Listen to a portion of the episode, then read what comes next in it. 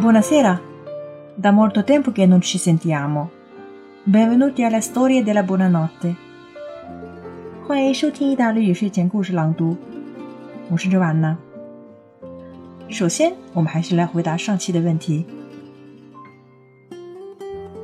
为什么那个先生总是一个人呢？Perché i suoi figli si sono sposati e si sono trasferiti in un'altra città. 因为他的子女结婚了，所以就搬到另外一个城市去了。Avete capito bene? Oggi il nostro titolo è un arcobaleno magico. 神奇的彩虹。Attenti, cominciamo adesso. Un arcobaleno magico.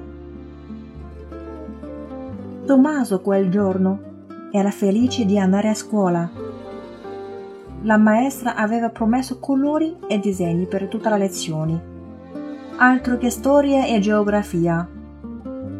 Questa sì che è la scuola, pensò Tommaso. Nell'aura c'erano pennelli, pennarelli e matite colorate per tutti.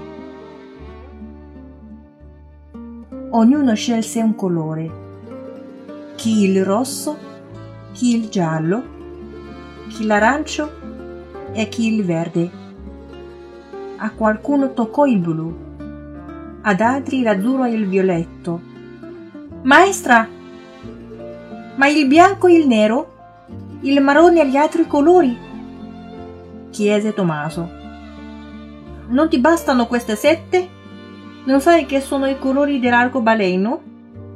Questo Tommaso non lo sapeva non è non avesse mai visto un arcobaleno.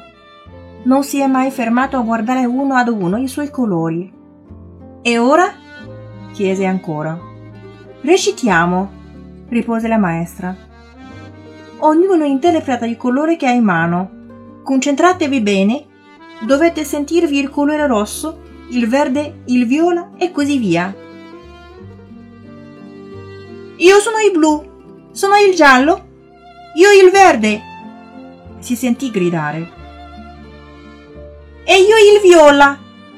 gridò Tommaso che non sapeva di essere il colore più magico che ci sia. I bambini si misero a correre nell'aula. Poi uscirono nel cortile e si presero per mano. L'ultimo fu Tommaso, che senza sapere perché disse E ora ecco l'arcobaleno! il cortile fu invaso dai sette colori. I colori si misero in fila e come per magia si formò uno splendido arcobaleno. 今天我们的问题是 Perché quel giorno Tommaso era felice di andare a scuola? È una domanda semplice, no? 如果你喜欢我的朗读节目，请千万不要忘了打赏哦 ！Ci sentiamo la prossima volta e buonanotte a tutti.